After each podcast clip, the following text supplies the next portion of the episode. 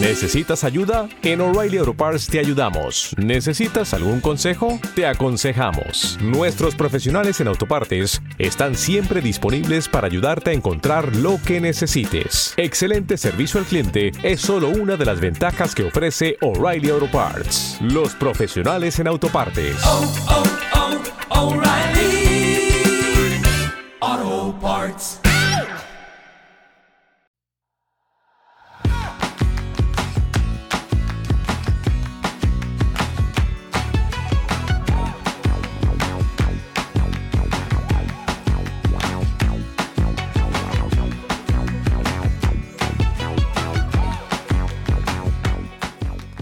Hola, esto es Plug and Drive, un podcast de Emilcar FM, en su capítulo 21 del 10 de octubre de 2018. Yo soy Paco Culebras y aquí hablaremos sobre vehículos eléctricos de forma sencilla y clara, sobre su uso, funcionamiento, características, posibilidades, ventajas y retos a superar. También tendrás opinión, análisis, noticias, debates y entrevistas para mantenerte informado de todo lo que acontece en el mundo de la movilidad eléctrica y la automoción del futuro.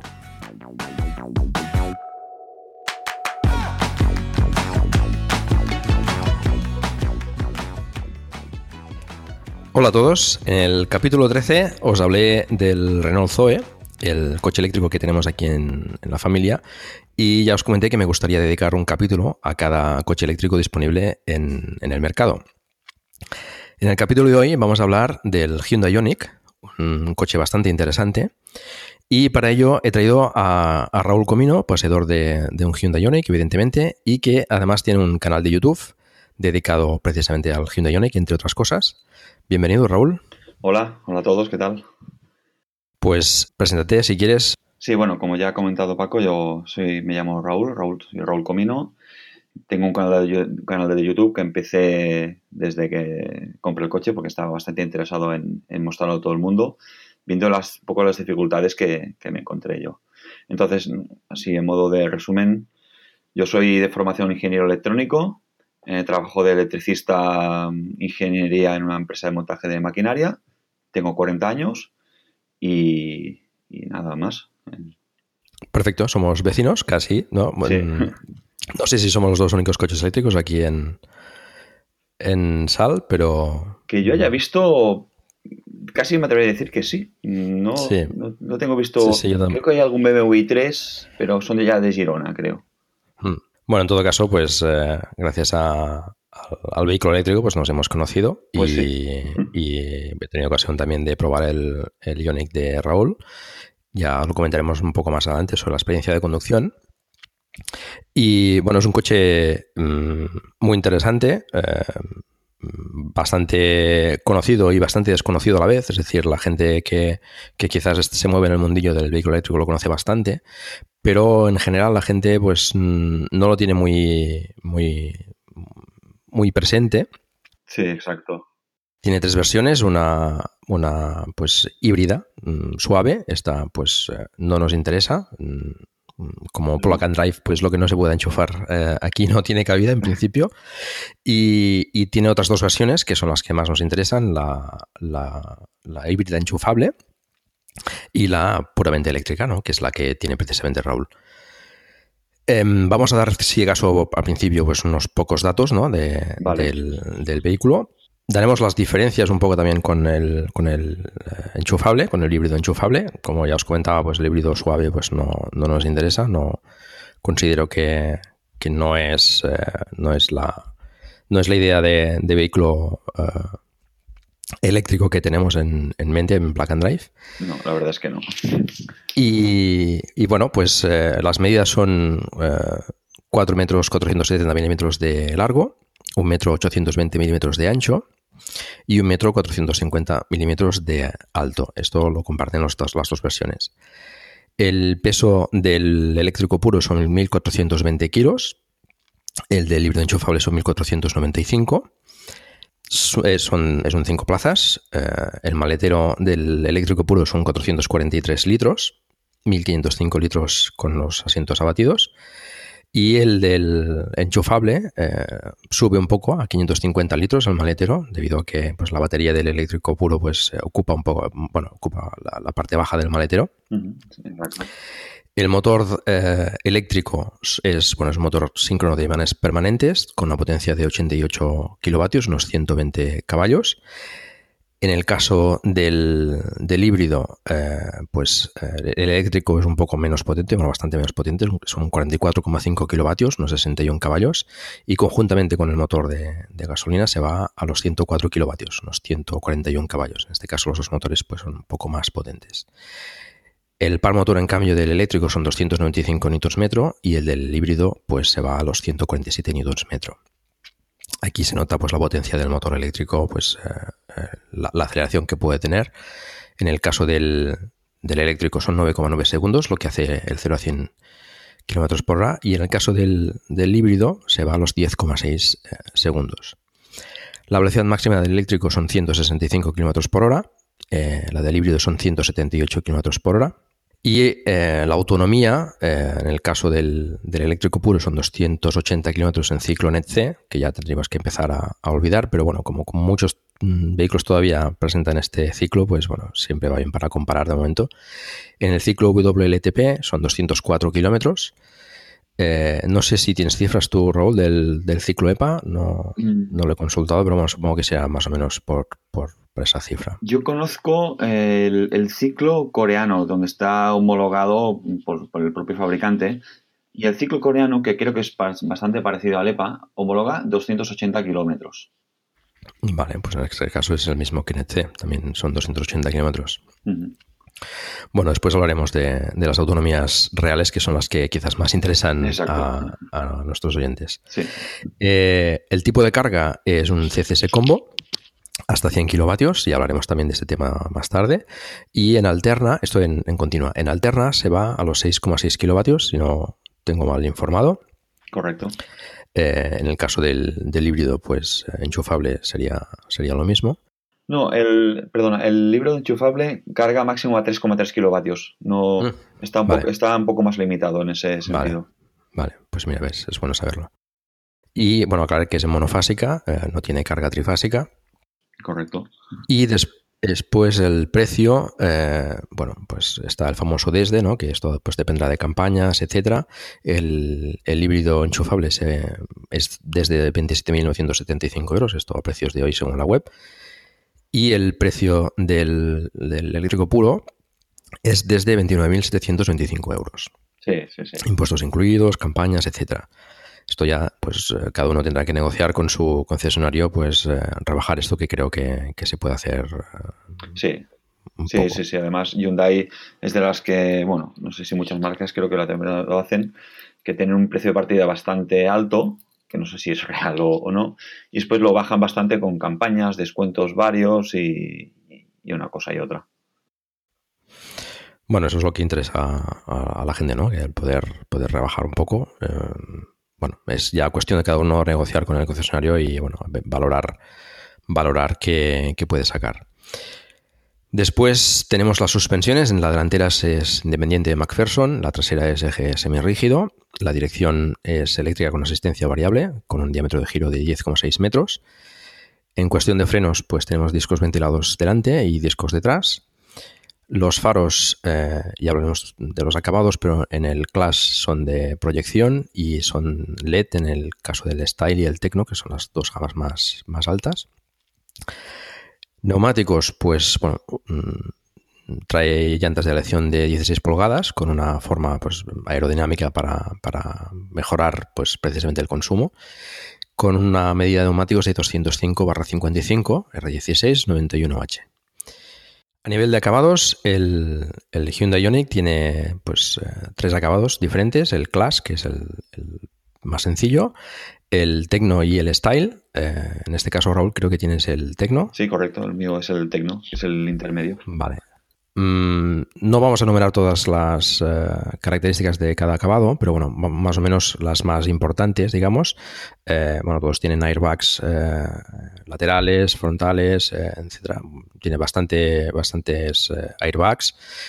Tiene las cinco estrellas EuroNCAP, y que a nivel de seguridad es un coche bastante, bastante completo. Sí, la verdad es que sí. Las características básicas, pues podemos decir que son, pues tiene Android Auto y CarPlay, tiene cámara de aparcamiento trasero, eh, control de crucero inteligente con mandos en el volante, control de crucero y limitador de velocidad con mandos en el volante, control de estabilidad ESP, control de tracción TCS, equipo de audio con 8 altavoces, eh, con subwoofer y amplificador, llave inteligente con botón de arranque y detector de proximidad, luces de conducción diurna tipo LED, pantalla multifunción del cuadro color de, 4,2 pulgadas, eh, sensor de aparcamiento trasero, sensor de lluvia, sistema de alerta de cambio involuntario de carril, sistema de aviso de colisión frontal, sistema de frenada autónoma de emergencia y sistema de frenos ABS con repartidor de frenada. Esto pues, sería más o menos los acabados eh, base, que como veis ya son bastante completos en, el Class.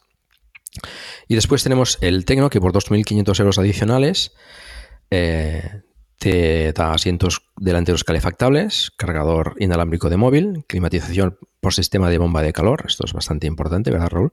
Sí, sí, es, yo casi es lo, lo que me decidió a, comprar el Tecno, casi solo por esto, porque mejora, mejora el consumo del, coche. Hmm. Tiene también espejo retrovisor interior con oscurecimiento progresivo automático, faros delanteros tipo LED, línea de cintura cromada, manetas exteriores cromadas y pantalla multifunción del cuadro color ya de 7 pulgadas. El Style son eh, también 2.500 euros adicionales respecto al, al Tecno y añade asiento del conductor con memoria de posición, asiento del conductor con regajes eléctricos, asientos delanteros ventilados, asientos guarnecidos de cuero, cortinilla de techo solar manual, luz de lectura LED de emplazas posteriores, pedales deportivos de aluminio, sensor de aparcamiento delantero sistema de detección de ángulos muertos, techo solar practicable y volante calefactable. Estas son las diferencias con el, con el Tecno. Bueno, como veis, eh, son em, ya un nivel de acabados bastante, bastante importante. es un coche que está muy bien, muy bien equipado. Y bueno, pues eh, eh, las diferencias con el, con el Tecno, pues bueno, el, asiento pues eléctrico y, y, ventilado, pues bueno, puede ser también eh, interesante. Esto ya cuestión de cada uno valorar si, le compensa pues los 2.500 euros adicionales o no. Como comentaba Raúl, pues el hecho de tener bomba de, calor en el sistema de climatización, de climatización pues eh, es, bastante importante a la hora de conseguir mm, unos consumos todavía más, más ajustados. Que es una de las cosas que destaca precisamente el Hyundai Ioniq, que es un coche, bueno, yo creo que es el coche más eficiente que hay eh, en carretera, digamos, de, eh, comercializable. Eh, diría que el Ioniq es el más, el más eficiente de todos, el que consume, el que consume menos, vamos. Pues sí, yo creo que sí, porque también comentado con otros propietarios, todos coinciden en lo mismo y ya hecho por la propia industria. los consumos son realmente realmente bajos. Eh, yo consigo sacarle ahora en verano, que es la época donde un coche eléctrico pues tiene mejor, mejores consumos por el tema de la temperatura de la batería. Yo estoy ahora entre los 11,5 y 12 kilovatios hora a los 100 usando aire acondicionado. Entonces, hay muy pocos coches que se, que se acerquen a estos consumos.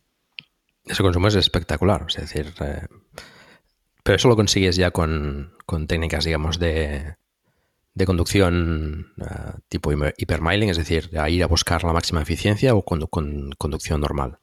No necesariamente hipermiling, o sea, conducción normal, conducción suave, o sea, conducción eficiente, sin dar acelerones, aprovechando inercias, pero una conducción bastante normal y a velocidades eh, normales. No, no hace falta que te vayas a 90 por la autopista ni nada. Sí que es verdad que en autopista, sobre todo si vas a 120, el consumo pues aumenta. Pero lo que es el, movimiento día a día, que haces un poco 40-50 kilómetros em, mezclado carretera con ciudad y autopista, que es lo que yo hago, me están saliendo esos consumos 11,7, 11,8. Va fluctuando un poquito, depende del, día, pero estás entre eso, estás entre 11,5 y 12. Después ya en invierno cambia, cambia la cosa son consumos muy, muy buenos, muy buenos. Eh, con el Zoe yo a lo mejor con, haciendo conducción súper eficiente pues mm, llego a 13 medio o 14, es decir, eh, pero haciendo ya mm, conducción muy, muy, muy, muy eficiente, ¿no? Claro. Entonces, bueno, el Ionic, bueno, la verdad es que la, eficiencia que tiene es espectacular, ¿no? Unido también quizás a, bueno, será parte el, el, motor, ¿no? Lo que, lo que consigue esa eficiencia, pero bueno, el nivel de a, carretera abierta, digamos, la, la, eficiencia viene, viene también muy conseguida por la aerodinámica, que es un coche bastante aerodinámico, esto no lo hemos comentado, creo que son 0,24 el coeficiente de, de aerodinámico. Entonces, bueno, es un coche bastante bastante completo en este sentido, ¿no? Además es, bueno, es bastante bonito. Si te parece, eh, hablamos del exterior, ya más tarde comentamos el tema de la autonomía y cuántos kilómetros consigues, etcétera, la carga, etcétera. Em, el exterior es un coche de cinco puertas, son esos 4 metros, eh, que eh, bueno, ya tiene un, tamaño importante, te permite hacer pues viajes ya de mayor envergadura con, un maletero que quizás eh, bueno, podría ser mejor, pero bueno, la batería pues hay que ponerla en algún sitio y eso pues eh, de momento es lo que hay, ¿no? Sí. Em, la parrilla pues como la mayoría de eléctricos está disimulada, mm, está como pintada, pero bueno, mm, está tapada, tiene una pequeña rejilla abajo para alimentar, entiendo, el, radiador, no sé si es del aire acondicionado o... Sí, diría que sí, diría que es el, radiador del aire acondicionado. Es un coche bajo también, eh, para lo que es un eléctrico, lo cual pues le ayuda también este coeficiente aerodinámico. Y, bueno, sinceramente es un coche bastante, bastante bonito, bastante resultón. Sí, estéticamente a mí me, gusta mucho. Eh, al principio es un coche bastante, bueno, lo que comentas, muy aerodinámico, muy bajito, con una línea bastante afilada y es la típica línea que, que sorprende y que, entra bien por la vista. Sobre todo el morro a mí me parece que es muy, muy, muy bonito. Hmm. La trasera quizás es un poco parecido al Prius, ¿no? Eh, buscando esa, aerodinámica, entiendo. Eh, tiene quizás el, culo un poco, un poco alto, pero... Sí, pero no, no, no le molesta estéticamente. Yo que lo encuentro que está bastante conseguido también. Hmm. Hmm. Bueno, a mí, a mí que me perdonen los del Prius, pero a mí me parece bastante más bonito que, el Prius, ¿eh? el, Ioniq. Yo creo que sí, yo creo que también. Bueno, el, portón trasero pues, también es un portón tradicional. Em, se abre completamente y tienes acceso total al, maletero. Eh, como comentábamos, también tenemos esas llantas especiales que, bueno, entiendo que ayudan también a la aerodinámica estéticamente pues ya va a gustos, a mí no me parecen feas en absoluto. Sí, a mí me gustan mucho, además al ser blancas que va asociado con el color blanco, por el tema de equipamiento, hay las blancas y las plateadas, y las blancas solo las montan en el, en el, coche que es de color blanco. Y al principio se hace extraño, pero yo los encuentro muy bonitas, muy, muy a juego con el coche en blanco. El color blanco, por cierto, es el, más exitoso, entiendo, porque casi todos, por decir todos los Unique que veo, son blancos. Sí, se ven, se ven muchos blancos, se ven muchísimos blancos, aunque yo ya he visto, he visto uno negro, he visto uno azul, que lo vi el otro día, pero sí que es verdad que la mayoría, la mayoría son blancos. Y es, y es un color por el que hay que pagar, no es el color base, que precisamente el color base lo encuentro horroroso, que es un naranja así casi butano. Y ese es el color base. Supongo que lo han hecho expresamente para que la gente pague por un color un poco más, más interesante. Sí, porque de ese color no he visto ninguno todavía. Eh, pero sí que es verdad que, no sé, a algunos coches se les asocia un color, ¿no? Muy concreto. En el caso de Ionic, pues es, blanco. En el Zoe también la mayoría son, son blancos, no sé por qué. El, el Leaf también la mayoría son blancos, no, sé. Eh, en cambio, el i3, por ejemplo, se suele ver más, más bien oscuro. Sí, es verdad. Eh, mm, mm, bueno, es, es curioso. El Ampera, por ejemplo, se suele ver azul. Mm. Es, es, es curioso esto. De hecho, tengo el catálogo aquí delante y en el catálogo todos, todas las fotos que salen son blancos. Quizás alguno plateado, sí, aquí solo uno plateado, pero en general son todos blancos. Es curioso. Bueno, eh, ¿qué más? El puerto de carga lo tiene como si fuese pues el, el, del depósito de gasolina, lo tiene en el lateral izquierdo atrás, si no recuerdo mal. Sí, es el lateral izquierdo trasero, sí. Vale, es una posición pues bastante correcta. Creo que ayuda a, cargar el coche en, puntos de carga un poco eh, complicados eh, para aparcar, es decir, que están en el sentido de la marcha, aquí sí que eh, iría bien en la parte derecha, ¿no? Porque se supone que tienes que aparcar en la dirección de, de la vía. Sí. Y bueno, a veces hay que hacer alguna cosilla rara, pero bueno. Sí, es, es cómodo, pero es verdad que para algunos puntos de carga mm, se hace un poquito incómodo. sobre todo los que los que te quedan a, mano derecha en plazas de aparcamiento en batería, en batería en diagonal, eh, sería, mucho más cómodo, que lo tuviese en el, morro, como están saliendo ya la mayoría de, coches. Pero el otro día precisamente se comentaba que teniendo el morro es quizás un problema, puede ser un problema de, apertura de, la, tapa en caso de accidente, ni que sea un accidente tonto, pegas un toque tonto con alguien y igual te podrías llevar a encontrar que no puedes abrir la tapa para cargar, aunque en el coche no le haya pasado casi nada. Sí, sí. Y eso en un eléctrico es un drama total. Supongo que el sitio, el punto perfecto no, existe. Siempre será uno mejor que, otro. Pero no, es, es cómodo, es cómodo. Sí. Ahí, por ejemplo, el, el Fluence, el Renault Fluence tiene cargador eh, en, los dos, en los dos laterales, con lo cual, pues bueno, puedes escoger el que más te, te vaya bien, ¿no? Ah, pues sí. También se ha comentado que estaría, que estaría bien.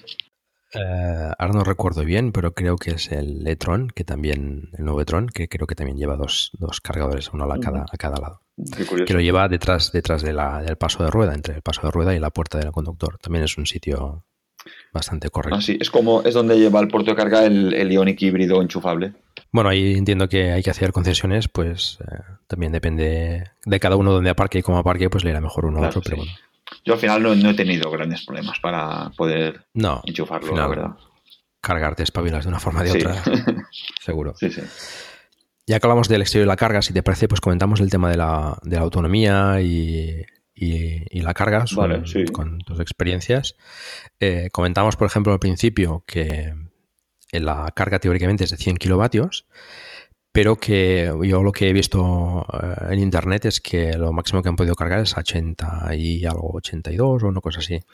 Pues creo que ni han llegado a eso. Yo lo que he visto, quizá no, no he encontrado otro vídeo, pero yo he visto que han llegado a cargar 70, 72. El, el chico este eh, noruego que tailandés, el, el, Born, sí. El Bjorn, sí que hizo una prueba y había llegado máximo a 72. Y vi otro vídeo de un chico alemán que también lo había probado, que, en Alemania hay varias estaciones de 100 kilovatios, y lo máximo que le había llegado era eso, 72, 73. Eh, parece ser que es la carga máxima. Depende de mucho también de las condiciones, de temperatura, de nivel de carga de la batería, pero parece ser que es lo que han conseguido.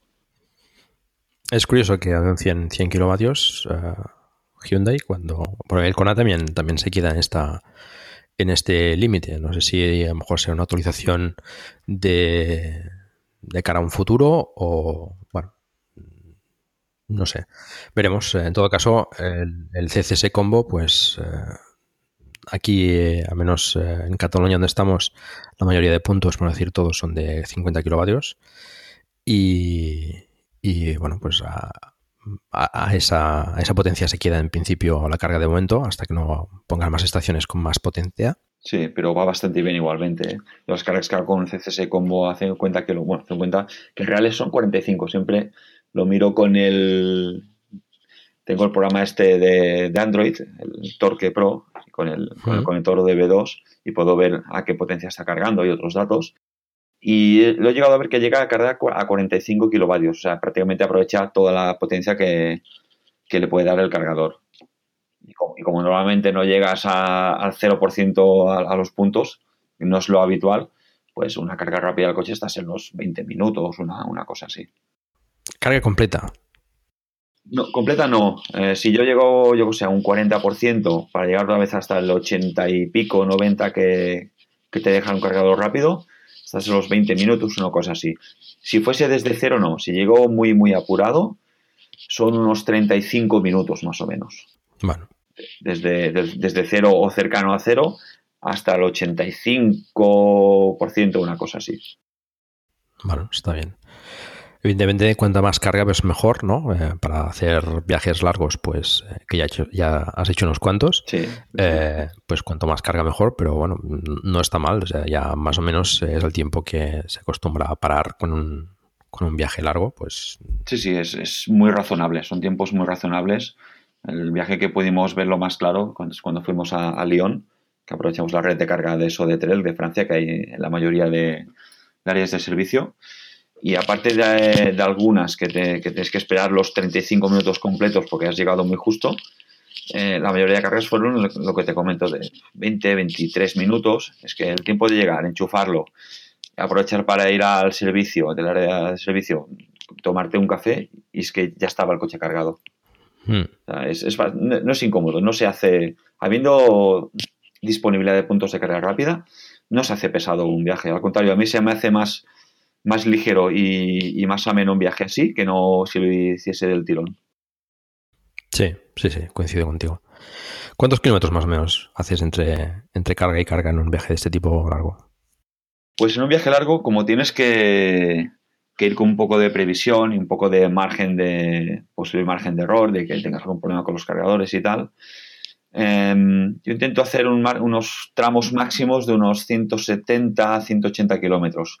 También dependiendo mucho de, de, la, de, la, orografía, que es lo que le afecta más a un coche eléctrico. La, las subidas le, le, afecta bastante, entonces te tienes que planificar un poquito, hmm. sobre, sobre todo si vas a tener mucha, mucha subida pero lo habitual es eso. Digamos que la horquilla estaría entre los 150 y los 180 kilómetros, ya prever de, de, hacer tu parada, hacer una carga rápida. -huh. Pero bueno, esos 180 kilómetros los haces eh, con comodidad. Sí, sí, sí, sin sufrir, sin sufrir. Los haces bien. ¿Qué, qué autonomía le sacas al, al, Ionic en condiciones, digamos, normales, ¿no? De pues, mezclar ciudad con tramos de, en, en autovía, en autopista o carretera. Pues en esas condiciones yo estoy sobre los 230, 220, 230 kilómetros, condición normal, respetando las velocidades, sin hacer, sin hacer el burro, sin hacer acelerones. O sea, condición, lo que es una condición normal.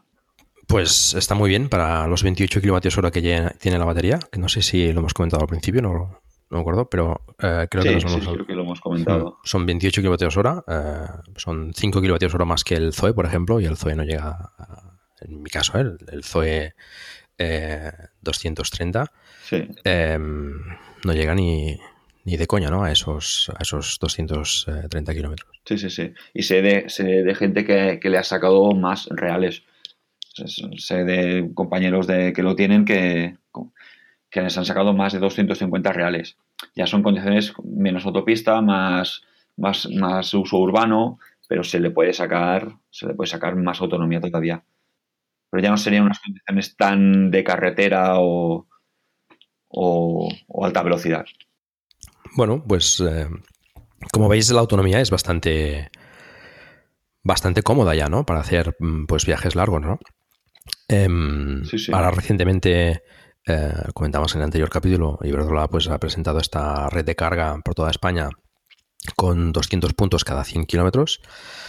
Pues eh, bueno, básicamente se podrá hacer bastantes, eh, bastantes kilómetros eh, con, con, cierta previsión, porque los cargadores, bueno, pues eh, se pondrán en vías principales y tal, pero eh, bueno, se puede llegar casi casi a cualquier sitio, ¿no? Unido también a la, a la que he comentado Nissan también recientemente, que ha anunciado, pues creo que son 100 puntos de carga. Sí, sí, sí. junto con la gente de SI Charger. pues en este caso creo que son cada 100, 150 kilómetros. Y, bueno, pues eh, con esos 230 de margen, pues tienes autonomía suficiente para ir casi, casi a cualquier sitio. Sí, sí, totalmente. Con esas iniciativas que has comentado que están ya en marcha, es que es, lo que hace falta. Porque es las distancias que hacen normalmente en un viaje.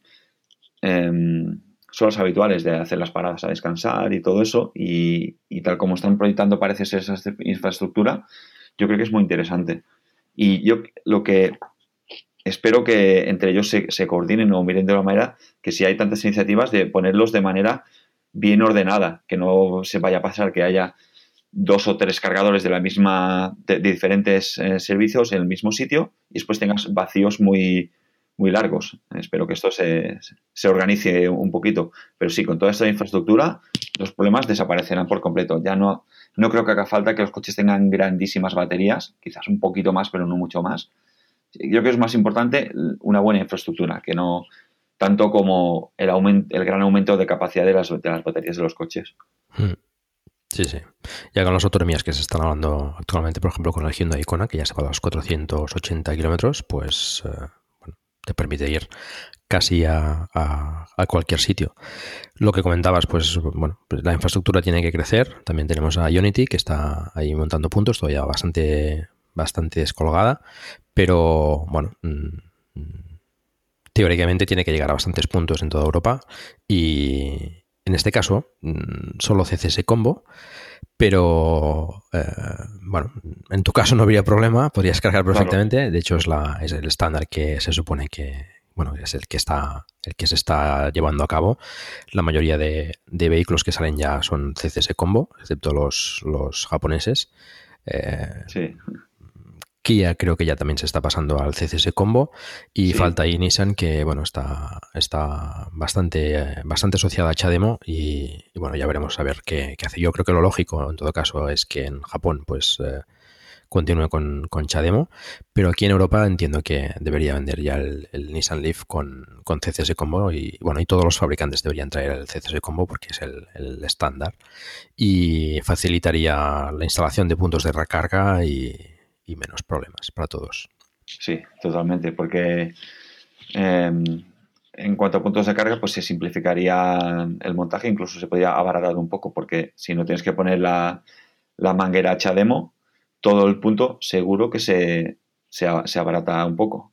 Eh, por este mismo motivo, yo seguramente ahora no sería partidario de comprar de segunda mano o nuevo un Nissan Leaf, simplemente por el, por el hecho de, del, conector de, carga rápida que tiene. también depende si tú vas, si vas a hacer habitualmente viajes que vas a necesitar carga rápida o no. Si, si tú el uso que le vas a dar al coche es urbano o, urbano o poco más, pues la verdad es que no tampoco te va a influir mucho ese, ese factor. Pero si vas a viajar mucho, yo ahora yo creo que no me compraría un, Nissan Leaf. Bueno, a ver, este, esta versión nueva de 64 kilovatios hora, a ver qué, trae. Ya han hecho un cambio de, del tipo 1 al, al, tipo 2. Es decir, antes traía el Chademo y un tipo 1 para cargar. Eh, aquí hay pocos puntos eh, con tipo 1, la mayoría son tipo 2. Meneques y ahora ya pues el, que se comercializará en estos momentos ya trae Meneques, pues bueno, a ver si, si hacen ese paso, creo. Sí, te han hecho una concesión, ¿no? Mm. Yo creo que, es lo que comentabas. Mm, tendría que, ser casi obligado, pues para los, eh, los, vehículos que se venden ahora en Europa, tendría que ser CCS Combo y, bueno, pues mm, tener todo este tipo de conector. Los puntos de carga, pues como decía, serían, serían más simplificados o incluso aprovechar con el mismo coste seguramente pues poder tener en vez de una toma, pues poder tener dos o tres, ¿no? Para que puedan cargar eh, tres coches, por ejemplo, en vez de los tres puntos eh, pues con Chademo, con Meneques y con, y con CCS Combo. En fin, yo entiendo que eso irá, irá mejorando. Sí, además, además parece, parece que ahora se está activando ya la cosa, porque yo desde hace un año que tuve el coche, que compré el coche, estaba todo bastante parado, había los puntos que hay hasta ahora y no sé sí que se, hay se sabe que hay el plan plan a nivel nacional de instalación de puntos de carga, pero no sabía, no se sabe de nada más. Y ahora, en pocas semanas, se ha sabido de bastantes iniciativas que ya están en marcha y yo creo que la cosa se va a animar de manera bastante, bastante rápida. Sí, Sí, sí. Bueno, siempre está ese tema de que, es primero, que está primero, ¿no? El huevo o la gallina. Exacto. Pues eh, en, nuestro caso, pues sería los puntos de recarga, los coches eléctricos, ¿no? Se dice muchas veces que no se compran mm, coches eléctricos porque falta infraestructura de carga y no hay infraestructura de carga porque no se venden coches eléctricos, ¿no? Siempre está ese pez que se muerde la cola.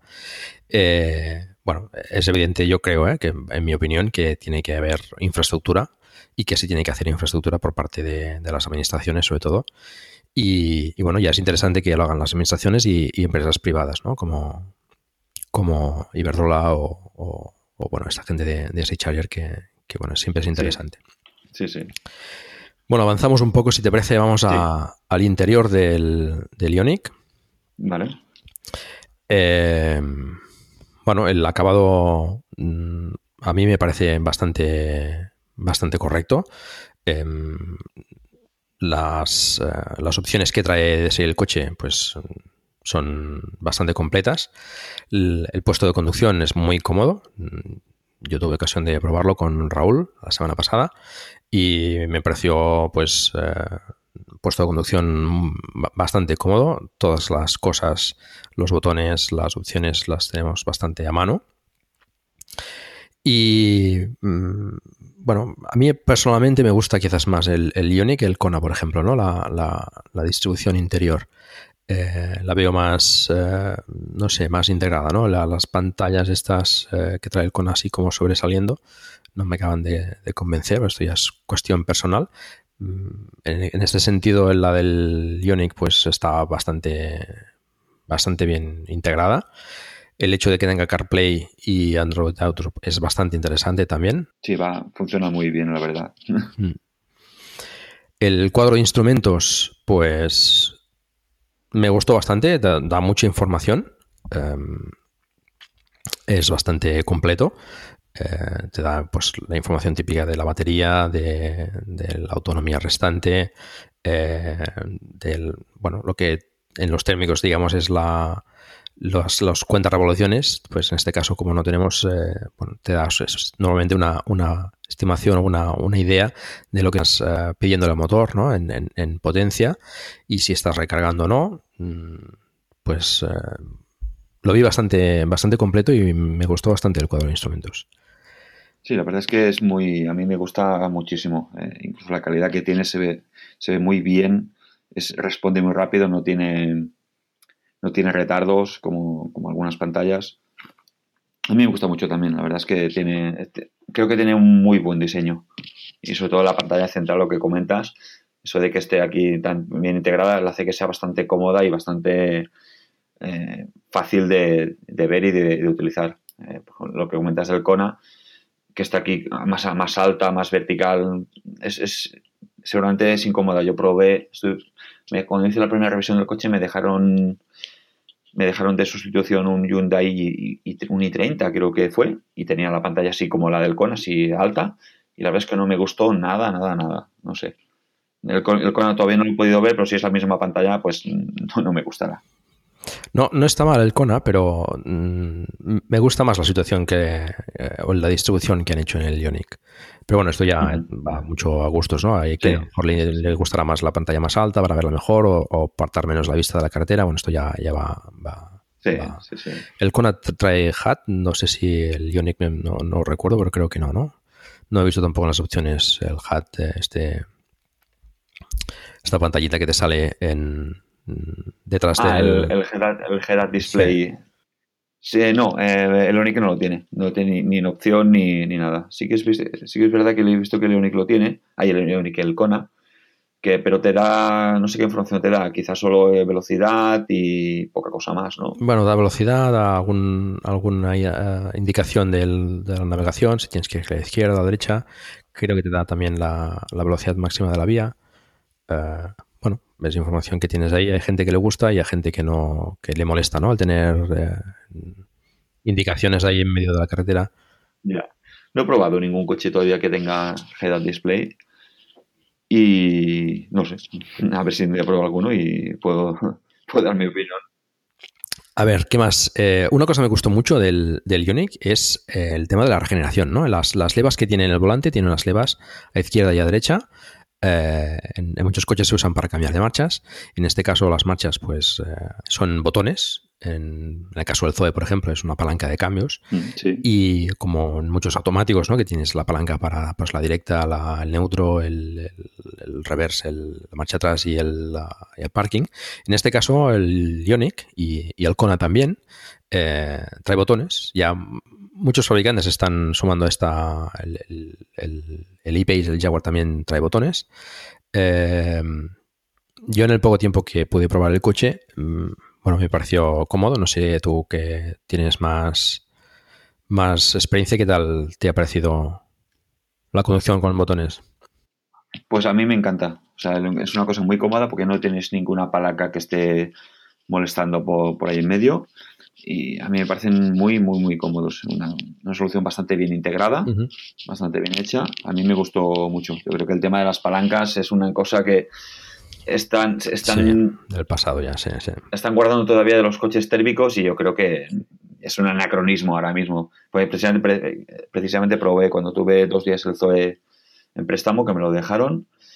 Además, la noté muy dura, muy, la noté incómoda, realmente incómoda la palanca del, del Zoe. Y también probé el Nissan Leaf y tiene esa especie de botón que tiene como varias posiciones eh, de la izquierda y abajo y tal, y no me gustó nada tampoco. Es que hay que, hay que ir a lo simple. Al final creo que, como en todo, lo más simple es lo que mejor funciona. Y esto es, simplicidad pura. Es un botón para adelante, un botón para atrás y un botón para parking. Y un botón para punto muerto, ya está. A mí, a mí me encanta esta, esta solución. Y lo que comentas de las levas para la regeneración es una maravilla. Yo estoy encantado. Es la manera tan fácil y tan, intuitiva de, cambiar la, la, fuerza de regeneración. Es que no tienes que quitar las manos del volante para nada.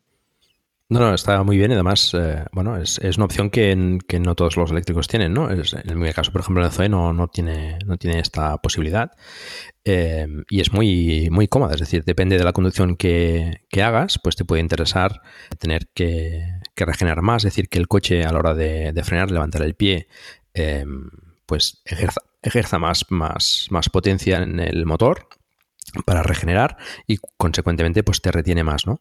Te permite pues con la regeneración máxima conducir con un solo pedal prácticamente, lo cual pues bueno puede ser muy cómodo en, ciudad, por ejemplo, y en cambio en ciudad, eh, en cartera abierta, perdón, eh, pues te interesa eh, en la mayoría de ocasiones menos regeneración, ¿no?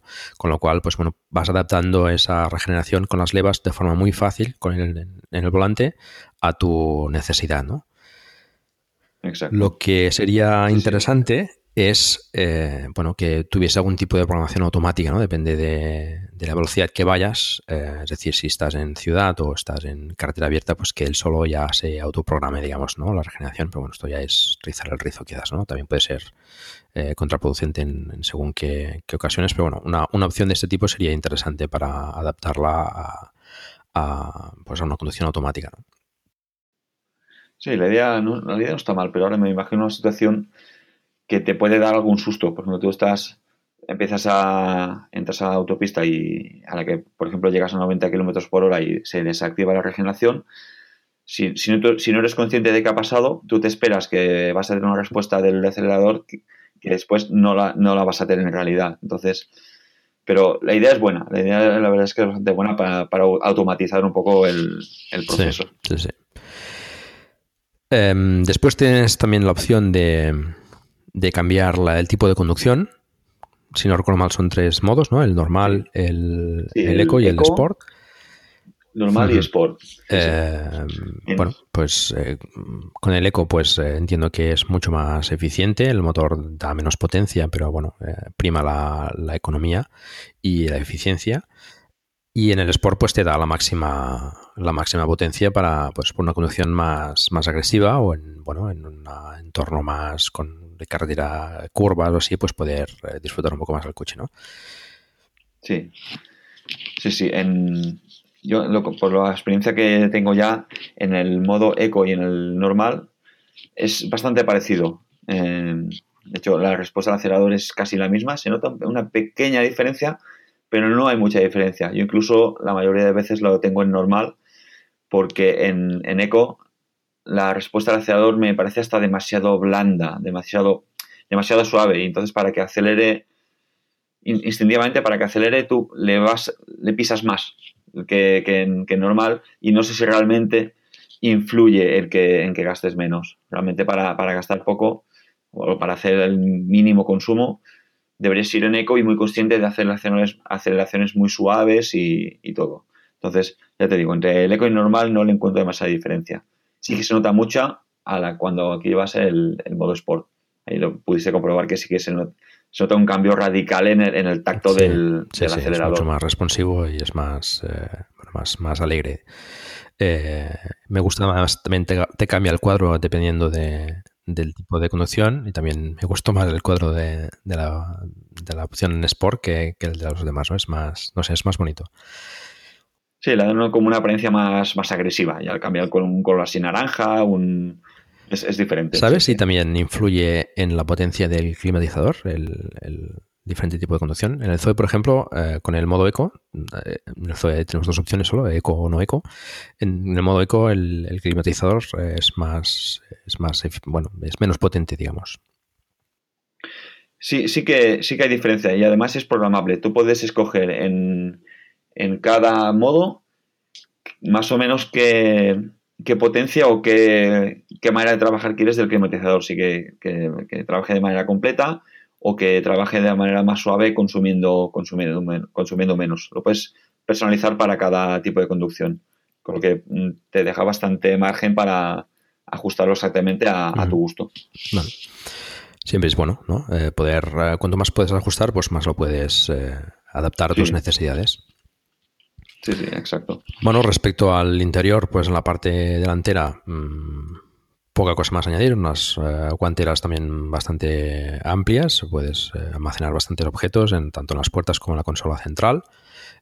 me parece curioso el, espacio que deja, digamos, entre la consola y el apoyabrazos, donde está también el, cambio de marchas, por decirlo de alguna manera, y lo que sería ya los, botones de, climatización, digamos, ¿no? la consola central. Hay un hueco bastante importante ahí que, bueno, pues puede ser, por ejemplo, um, interesante para, para las chicas, pues dejar el bolso, por ejemplo, o cosas así, eh, o cosas un poco más voluminosas, pues te permite, te permite ponerlo en ese espacio. Lo, veo bastante, bastante cómodo.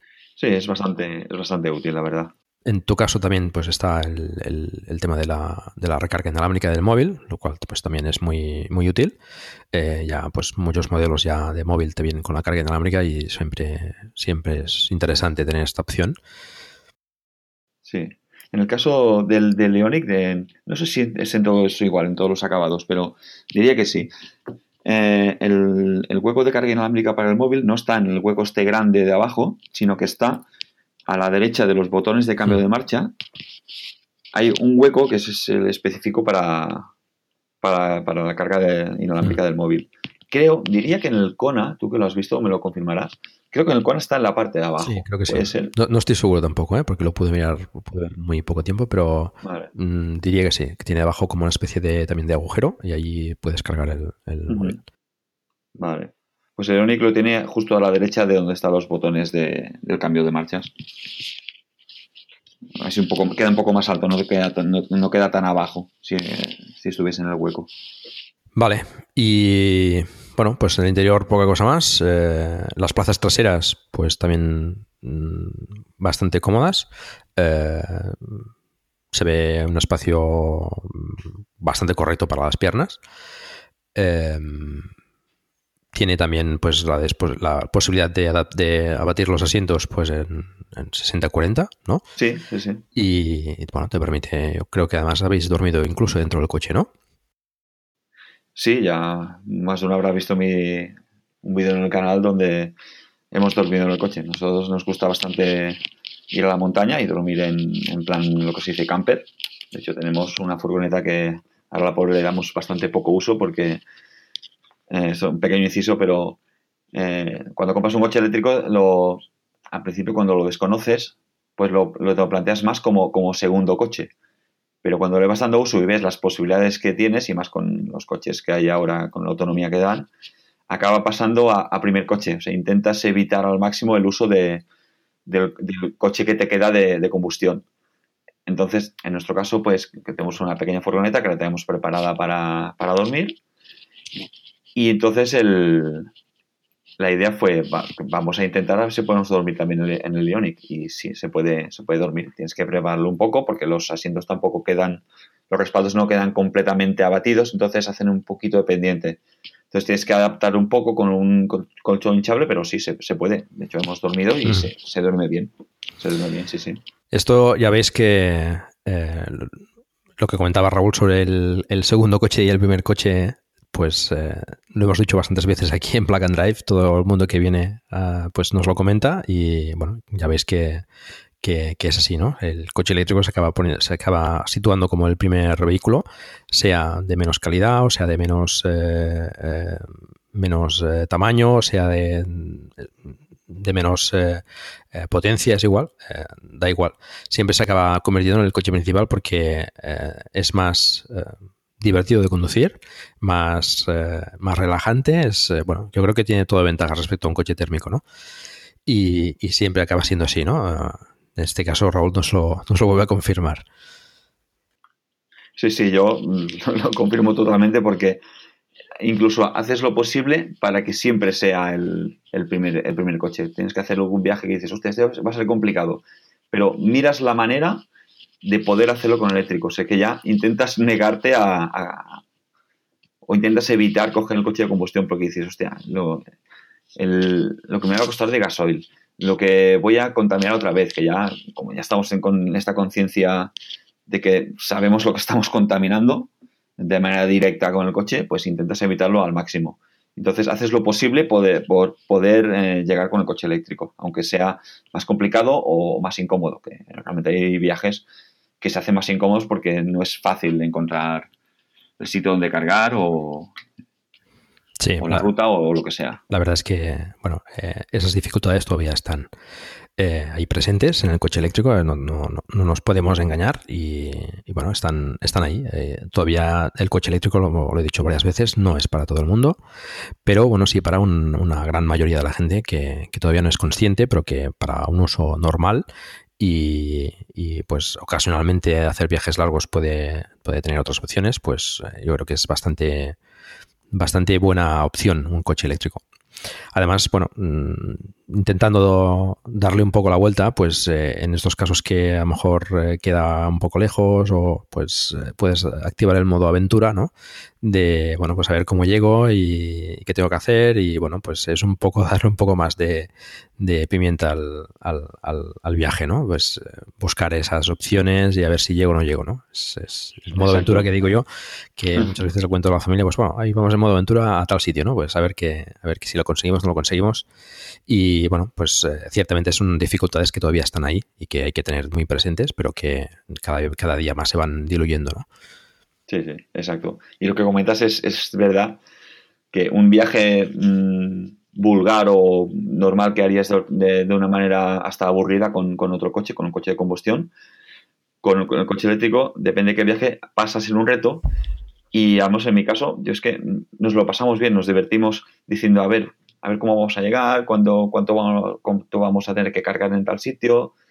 Es lo que dices tú, pasa a ser una aventura y además que es que te lo pasas bien. Nosotros normalmente te lo pasas bien. Algún día pues puedes llegar a sufrir, porque yo he llegado a sufrir pocas veces, la verdad, eh, muy pocas veces hemos tenido que, ir sufriendo porque no, porque no llegábamos o por, lo que sea. Pero sí, puede pasar. Em, aquí no. Las cosas son como son. Hay veces que, que, no llegas o que llegas y no puedes cargar. Entonces hay dificultades, está claro. Sí. El coche eléctrico tiene muchas ventajas y, y algunas son además pues de imperativo eh, cumplimiento como reducción de emisiones, etcétera. Pero bueno, tiene dificultades y hay que explicarlas también. No, no, no tenemos que engañar a nadie, ¿no? Cuando pues la gente te pregunta por el coche eléctrico, pues tienes que decir las cosas buenas, que son muchas, pero también tienes que decir la realidad. Y es que todavía, pues, eh, para según quién, pues quien haga muchos kilómetros, por ejemplo, al día, pues eh, o se compra un coche con mucha autonomía, pues tipo esto del Kona o, o o un Tesla, ya son precios eh, bastante elevados, o, o tienes que irte a un, a un híbrido enchufable o, o, no, o no de combustión, ¿no? Siempre mejor el híbrido enchufable. Yo ya lo he explicado varias veces, pues eh, lo mejor que te puedes comprar es un coche eléctrico, en, el sentido de, pues, de, de, poder contaminar menos, etcétera, y, siempre dentro de tus, posibilidades. Después un híbrido enchufable y, bueno, si no, pues un híbrido y si no, pues eh, un coche de gasolina o en última instancia un coche diésel, ¿no? Siempre teniendo en cuenta que eh, lo que menos contamina pues es ningún tipo de coche. Es decir, lo que puedes hacer caminando o en bicicleta, pues eh, mejor. Exacto, eso está, está claro. Pero bueno, no, no, todo el mundo tiene esas posibilidades, ¿no? Tiene, pues vive lejos o, el transporte público no es, eh, no es adecuado, no, no con la suficiente regularidad, etcétera. Pues bueno, tiene que ir a otras opciones. Yo creo que hoy en día ya con el, con el coche eléctrico y el híbrido enchufable, yo creo que, que que más o menos puedes, puedes ir a cualquier sitio. Sí, sí, sí, totalmente. Sí o sí. Otra cosa es pues el tema económico, ¿no? Pues un, híbrido enchufable pues también tiene un coste bastante más elevado, ¿no? Ya ahí ya tenemos que esperar a que las, fabricaciones en, grandes cantidades pues abaraten el coche eléctrico. Sí, sí, exacto. No hay más. Bueno, pues básicamente el interior, eh, bueno, está el tema del maletero, que no hemos comentado también un poco en el exterior, pero bueno, el maletero pues eh, mm, es un poco justo, sí, sí, eh, la verdad, mm, por el tema de la batería. La batería, pues eh, en muchos eh, vehículos eléctricos, en el caso del Zoe, por ejemplo, pues la batería está debajo del, de los asientos, de tanto delanteros como traseros. Y en el caso del, del Hyundai, pues coge los asientos traseros hasta el, el maletero, ¿no? Mm, en el caso del híbrido enchufable, pues creo que coge solo la parte de asientos delanteros, ahí traseros, perdón, y, bueno, pues le da un maletero un poquito más grande. Pero bueno, en todo caso, mm, el maletero, al ser un coche también mm, largo, pues no está nada mal. Sí, la verdad es que el maletero en líneas generales está bastante bien. O sea, tienes bastante espacio. De hecho, nosotros lo hemos llenado bastante y caben cosas. El problema es ese que como al tener parte de la batería debajo pierdes profundidad. La profundidad habitual que hay en la mayoría de maleteros de coches, pues aquí la pierdes. Está claro que tiene menos maletero. Pero aún así no está mal. No, no está mal el espacio de maletero que tiene. Bueno, son... Eh, ¿Cuánto era? Maletero 443 litros. Pues bueno, no está nada mal. Eh, pero bueno, son concesiones que hay que hacer. Siempre mm, la batería hay que poner en algún sitio. Eh, cuanto más baja, pues mejor. Y yo entiendo que la mejor opción, o quizás la menos comprometida, sería pues la que, la que se haya llamado denominar patinete, ¿no? La opción, pues la batería entre los dos ejes que es la que usan la mayoría de, vehículos eléctricos, pero en este caso en el Ionic, por ejemplo, la, situación de la batería pues le permite también tener menos eh, y bueno, más, más aerodinámico, lo cual le da también más eficiencia y más autonomía en viajes largos. Mm, bueno, mm, siempre es un compromiso y a veces, pues bueno, a unos les puede ir mejor y a otros les puede ir peor, pero bueno, es una, es una opción bastante, bastante válida. Exacto, el coche, perfecto, digamos que o no existe o, es, es, muy difícil de, conseguir. Aunar todo lo bueno y nada de lo malo, ¿no? Sí, sí. Pues eh, en referencia a esto, podríamos comentar, por ejemplo, em, eh, precisamente esto, ¿no? Que es lo que más, eh, más te gusta y lo que menos te gusta del. Bueno, antes, si te parece, antes vamos a hablar del infotainment, del, del, del Ionic. Sí, vale. como comentamos, tenía el cuadro eléctrico, eh, ahí el cuadro de instrumentos de, velocímetro, etcétera, detrás del volante. bueno, es bastante completo y, bueno, ya hemos comentado más o menos eh, las opciones eh, que tiene el, cuadro pues toda la información de batería, autonomía, etcétera.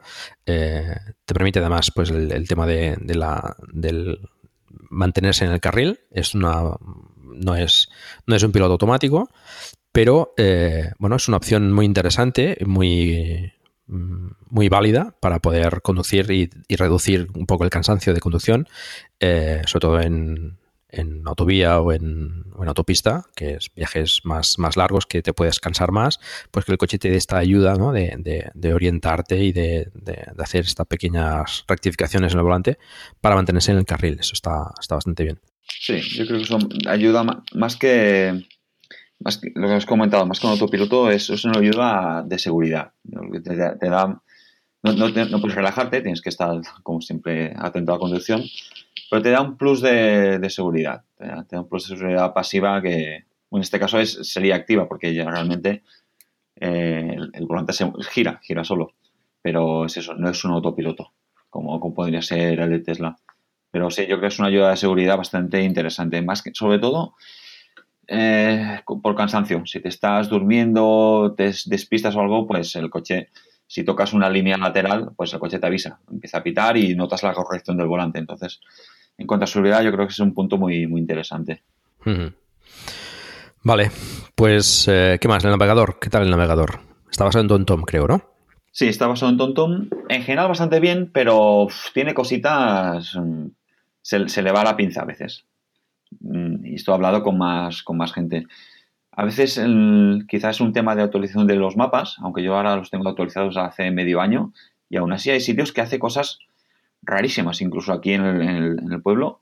A veces para ir a coger la autopista te hace pasar por un sitio que dices, pero, pero ¿por qué me haces pasar por aquí?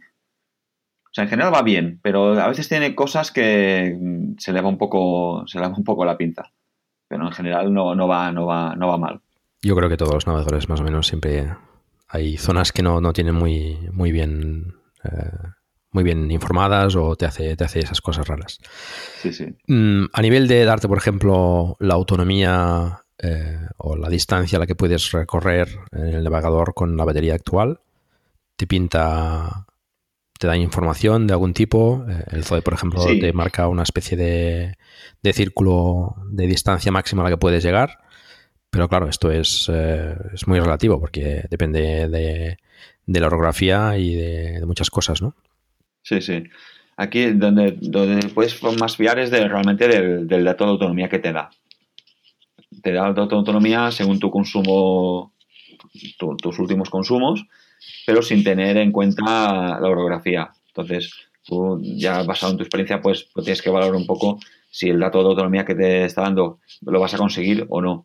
Eso en cuanto a, a cifra, que te la da en, el, en, en la pantalla principal detrás del volante. Después en la pantalla lateral también te da esa misma cifra y te da, tal como dices en el Zoe, también te da, te pinta un mapa de Google, un mapa del TomTom y te hace un círculo, te hace un círculo en color verde donde supuestamente deberías llegar y un círculo en color rojo donde supuestamente deberías llegar en reserva.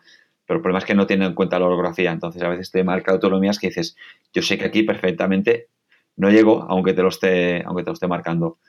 Es más como una pequeña estimación orientativa que algo que, de lo que tengas que, fiarte. Pero sí, la verdad es que el equipamiento que lleva es bastante interesante en cuanto a, pantalla. Te da bastante datos de, aparte de, este de la autonomía que comentábamos, te, tiene una base de datos de puntos de carga que siempre te, tienen que ir actualizando en el, servicio técnico cuando vas a las revisiones. Te da información del consumo instantáneo del coche, te da información de la estimación de kilómetros si, dependiendo si tienes en marcha el climatizador o no. Te da bastantes, bastante información, la verdad. Los puntos de carga que utilizas, eh, que no estén marcados, también te los guarda como puntos de recarga disponibles. Los puedes entrar como favoritos, pero tú no puedes entrarlos en la propia base de datos del coche. Entonces es un poco así de aquella manera. Porque tú te puedes hacer tu pequeño registro de puntos, pero claro, solo será para tu coche y no, no es actualizable para otros. O sea, lo, lo que sería interesante que tú pudieses, en la propia base de datos del coche, que lo pudieses mm, actualizar y que estuviese integrado en el propio, en el propio- en el propio sistema del coche. Pero sí que los, sí que los puedes guardar como favoritos. El Zoe los guarda automáticamente. Cuando, cuando cargas en un sitio, pues él, él ya lo ya considera como un punto disponible. Vale, o sea, pues eso, eso es interesante. Esto el, el Ionic no lo hace. Cositas que estaría bien que las mejoraran. Por ejemplo, no tiene, que esto yo lo encuentro bastante cutre a las alturas que estamos, que no le han puesto un sistema de un- una app, una app para monitorizar el coche remotamente. Sí, sí. Sé que, sé que está en.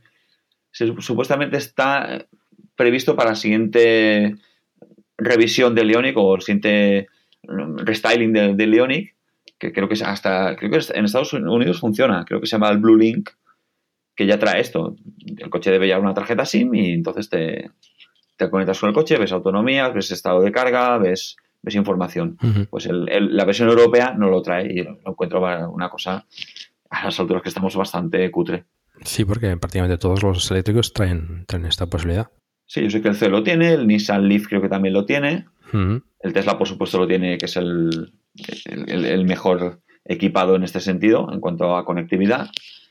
Y es raro que el, que el Ioniq no, no lo traiga. Sí, sí. Eh, Lo traen todos. El i3 también, Sí, el. Jaguar también lo trae. Sí, sí, sí. Pues Hyundai, además con la carga tecnológica que tiene, que lleva el Ioniq, es absurdo que, que es- esto en concreto no lo lleve. Hmm. Supongo que es por tema de costes o no sé, no sé.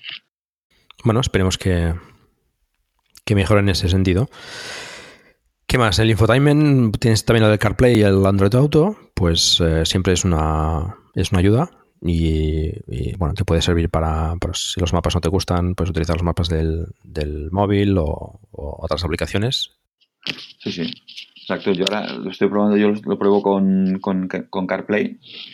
Tengo iPhone y entonces el CarPlay va, va bastante bien. Eh, además, hace muy poquito ya han activado que puedes ver los mapas de Waze y de Google Maps. Sí, y de, Google Maps en la versión de iOS 12. Sí, y van bastante bien todo. Que yo al final acabo usando, lo he usado muy poco, tengo que probarlo más. Por comodidad, acabo usando más el navegador del el propio navegador del TomTom. Eh, porque realmente para que te funcione el CarPlay tienes que conectar por cable el, móvil. No puedes, eh, no puede ser por Bluetooth. Tiene que ser físicamente por cable. Pero aún así va bastante bien. Yo lo que uso más del CarPlay es el, eh, el Spotify para escuchar la música. También tiene integración con Spotify y la verdad es que va, muy bien. Y en el caso del iPhone, pues tiene integración con Siri para darle comandos de voz, para hacer las llamadas, también llamadas telefónicas y, todo esto, que funciona realmente bien. Vale, está, está bien. Em, bueno, hemos comentado más o menos la información que te da de, de, autonomía, etcétera. Eh, los consumos, entiendo, pues los viajes que vas haciendo, también entiendo que también te guarda pues información de, de, diferentes eh, viajes y consumos. Eh, en el caso del Zoe, por ejemplo, te hace simplemente desde la última carga, con lo cual, pues bueno, no, no puedes guardar viajes. Bueno, sí que puedes hacerlo, pero es una forma un poco más complicada y bueno, creo que en el Ionic es bastante más, más sencillo, ¿no? Te da, te da estimación de, diferentes viajes y, autonomías, ¿no? Al menos por lo, por lo que he visto que publicabas algunas veces, ¿no? De, los consumos que, hacías. Sí, tiene, tiene como un, como histórico. Tiene un histórico que de, diario. Diario o por, o por veces que paras el coche. Eso lo tengo que acabar de investigar, porque hay veces que en un mismo día tengo dos, dos o tres registros del, mismo día. Y no sé si depende de si has puesto a cargar o no, o de si eh, has parado el coche. Y creo que además esto que creo que es configurable, que tú puedes hacerle que te haga un solo registro diario, o uno cada vez que paras, o uno cada vez que, haces una carga. Pero sí, tienes, tienes un histórico que puedes ir viendo eh, por fechas lo que, lo que has ido haciendo. La verdad es que es bastante interesante. Vale, estupendo. ¿Qué más? Em, respecto al mantenimiento, por ejemplo, del, del, vehículo, em, ¿qué nos puedes decir? Eh, ¿Coste, por ejemplo, de la revisión? ¿Tienes idea más o menos? Eh? Sí. Yo la... Ahora me toca pasar la segunda revisión ya. Tengo ahora casi 32.000 kilómetros. Pues esto del mantenimiento es otra, otra, cosa que, otra cosa que, los que tenemos el Leonic estamos bastante mosqueados. Según la casa, Leonic tiene que pasar revisiones cada 15.000 kilómetros. Eso es una cosa completamente absurda. La furgoneta que tenemos diésel la pasa cada 20.000. No tiene ningún tipo de sentido que un coche eléctrico pase en las revisiones cada 15.000 kilómetros. Pero bueno, eso es otro, otro tema para hablar largo y tendido de él. En, mi caso, la primera revisión la pasé a los 17.000. Ya decidí que no le iba a pasar a los 15.000. Y me hicieron una campaña de cambio de de un, me parece que era el motor de bloqueo del puerto de carga, había, parece ser un fallo, y había una campaña que lo cambiaban, me actualizaron los mapas y checaron la batería que estaba perfectamente al 100% y poca más cosa más le hacen, miran niveles de líquido de limpia parabrisas, líquido de frenos y poca cosa más. En mi caso, la primera revisión me costó 53 euros. Tenía un pequeño descuento, me parece, me parece un 5% de descuento o algo así. O sea, realmente el precio eran poco más de 60 euros, pero me costó 53 euros la primera revisión. Sé que las revisiones de Leonix son alternas. La segunda revisión le, creo que le cambia el líquido de frenos, más que, más que nada por, por tiempo, más que por uso, porque sabemos que con la frenada regenerativa en los frenos prácticamente no los tocas, pero sé que la, en revisiones alternas le cambia el líquido de frenos y creo que la segunda revisión está por los 120 o 130 euros. Pero bueno, lo veré ahora de aquí a poco porque tengo que ya pasar la revisión de aquí a nada. Vale, bueno, son mantenimiento en el, eléctrico siempre es, una de las ventajas. No, no, hay que hacerle demasiadas cosas. Quizás, no sé, Hyundai quiere tener un poco más controlado los, las unidades y, ver, y verlas más, más a menudo a lo mejor para, pues para, para verificar que funcionen correctamente o bueno, pues para tenerlo quizás un poco más de estadística de, al ser un vehículo, digamos, nuevo. Sí. Pues, bueno, no sé. Yo, cre- yo creo que es, más, que es más eso, que aun siendo una gran marca y todo eso, es un producto tan nuevo creo que ni ellos saben bien bien cuál es la durabilidad sobre todo el tema de las baterías y eso, y, quiere, y me imagino que quieren, por una parte, cada poco tiempo ver cómo está evolucionando el coche, y por otra, evidentemente, no quieren perder al cliente que pasa por caja en las revisiones. Eso, Sí, eso sí. está clarísimo. Sí, sí.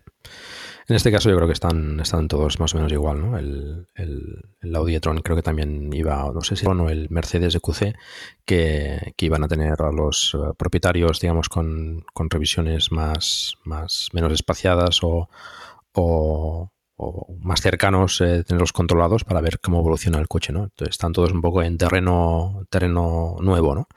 Ahí, pues, Sí, bueno, Tesla sí. siempre les lleva un poco de ventaja porque hace tiempo ya que fabrica vehículos eh, eléctricos y solo fabrica vehículos eléctricos, con lo cual, pues bueno, le ha dado cierta experiencia en esto. Ahí está siempre, siempre como, como el objetivo a, a alcanzar, ¿no? Y a superar. Exacto. Sí. Esperemos que, que sea así. Eh, ¿Qué más? Eh, respecto a la batería, eh, que ya hemos comentado que era 28 kilovatios hora, comentar Sí. también que es refrigerada por, por aire eh, forzado, lo cual, pues, bueno, hoy en día, pues, las baterías siempre, cuanto mejor refrigeradas estén, mejor, ¿no? Lo ideal es que lo hagan por líquido. Ya los nuevos, por ejemplo, el, el, el Electron, el EQC o el ePace están refrigeradas por líquido, en ese sentido, siempre, siempre es mejor. Básicamente, eh, el tema de la batería es muy importante en un coche eléctrico, siempre, siempre hay que tenerlo muy en cuenta. Y el tema de la refrigeración a veces es información que cuesta conseguir, pero eh, hay veces que fabricantes dan esta información, a otros no lo dan. Sí. Eh, no sabes bien si es eh, refrigerada por líquido, por aire o cómo. En el caso del Ionic, pues eh, como vimos eh, cuando lo probamos, pues es refrigerada por, por aire. Exacto. Y, y bueno, mm, comentar ya para ir a- acabando, pues eh, los- las, las ventajas eh, y convenientes que tú más o menos le ves, ¿no? Lo que más te gusta y lo que menos te gusta de, del Ionic. Pues ¿Qué nos puedes decir? ¿Qué es lo que más te gusta, por ejemplo, de, del coche? Pues a ver, eh, hay varias, varias cosas que me gustan mucho y otras varias que me, que me gustan poco o menos o no me gustan. Y un poco...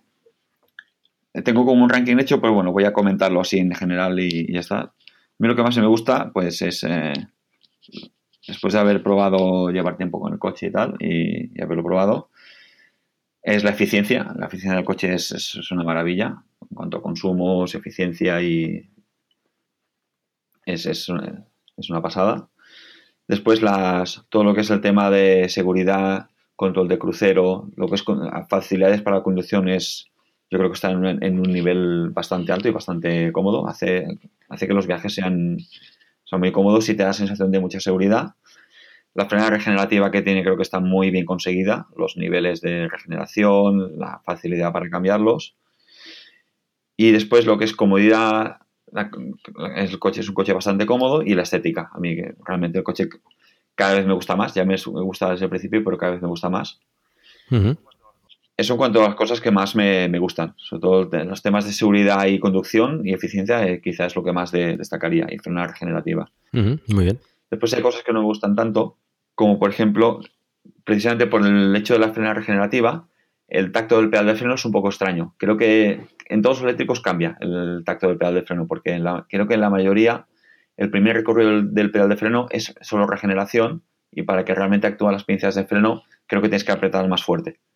Entonces esto al, al Ioniq también le pasa. Y al principio se hace extraño, se hace muy extraño. Realmente para notar que fue, frena fuerte tienes que, tienes que apretarle con ganas. Entonces, en un coche de combustión, a la mínima, si los frenos, si los frenos están bien, pues a la mínima que tocas el freno lo clavas. Entonces es una cosa que al principio se hace raro, pero te acostumbras rápido. Bueno, eso sí, sí, pasa en prácticamente todos los coches eléctricos y es una cosa que, que creo que casi es inevitable, ¿no? Porque está esa mezcla del freno regenerativo y el freno físico de, por, por pinzas o tambor o lo que sea. Y bueno, siempre está esa, bueno, esa, esa frontera entre uno y otro que, que, bueno, que desconcierta un poco. Sí, sí. Sí. Sí, sí. Después hay otras cositas que he ido viendo que, que no acaban de estar muy bien. Por ejemplo, la, una cosa que se conoce bastante, que está, es bastante, bastante criticado de este coche, es la visibilidad del retrovisor trasero. Sí.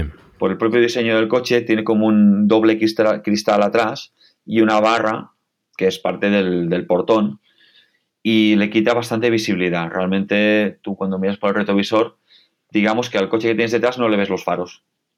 Entonces te mata justo la, parte central de visión que cuando, cuando te acostumbras es, eh, es, como antes. Si te acostumbras, pues ya está, ya lo tienes en cuenta y, ya está. Pero realmente se hace incómodo ver esa barra ahí en medio que te, que, te resta una parte de visión. Aunque bueno, como hoy en día todos los coches llevan doble retrovisor, pues la visibilidad acaba siendo buena. Pero es, un, es una pega. Es, es una parte, yo la considero como negativa. Es una parte, supongo que es una concesión que tengo que hacer de diseño pero en cuanto a visibilidad, pues pierde. Después, otras cositas que podrían ser, que además que no me gusten, van condicionadas a la filosofía del coche. La batería, porque por una parte es buena porque con la poca capacidad de batería consigue mucha autonomía, pero a la vez es una pega que, es una lástima que a este coche no le hayan puesto una batería ni que, ni que fuese de, de 39 o 40 kilovatios hora eh, con eso habría conseguido que el coche hiciese que, pasase los 300 kilómetros reales, que yo creo que eso ya es una cifra muy, muy interesante. Y igual que comentábamos antes, que también lo tenía en, mente, el navegador. El navegador en general está bien, pero tiene algunos fallos tontos que te dejan un poco... que si conoces la zona, un poco, pues lo puedes evitar, pero si tú vas a un sitio que no conoces la zona y te fías 100% del navegador, te puede meter en algún en, algún percal. De hecho, a mí en Francia me metió en una, en una calle, bueno, en, un camino de tierra sin salida. O sea, eso me, pasó. Entonces, pues, cuando no conoces el sitio, si te fías al 100%, tienes que ir un poco con, cuidado con el navegador. Aunque en general esté bien. Yo creo que esos son los, los puntos que menos me gustan. Vale, pues eh, bueno, ahí, ahí queda. Mm, yo como, como comenté al principio, pues eh, tuve eh, ocasión de probar el Ionic la semana pasada con Raúl. Mm, coincido más o menos en lo que comentas, ¿no? Bueno, el navegador no he tenido ocasión de probarlo, pero en los puntos positivos, pues eh, más o menos coincido con lo que comentas. La estética del coche es muy es, es bonito, es un coche bastante, bastante conseguido. Eh, a nivel de experiencia de conducción, a mí me gustó bastante el tema de la regeneración variable, pues eh, es muy interesante y te permite pues eh, también ayudar a esa, autonomía más, más elevada. Y, no solo eso, sino pues condicionar la conducción y, hacerla más, más agradable, ¿no? Más, más, más cómoda. El tema del conducir con un solo pedal, pues al principio cuesta un poco de de acostumbrarte, pero la verdad es que es muy cómodo, ¿no? Es muy, muy cómodo. A mí me pareció también, pues, como, como comentaba, la distribución del coche internamente me gustó bastante, es muy, muy cómodo, muy todo a mano y muy bien.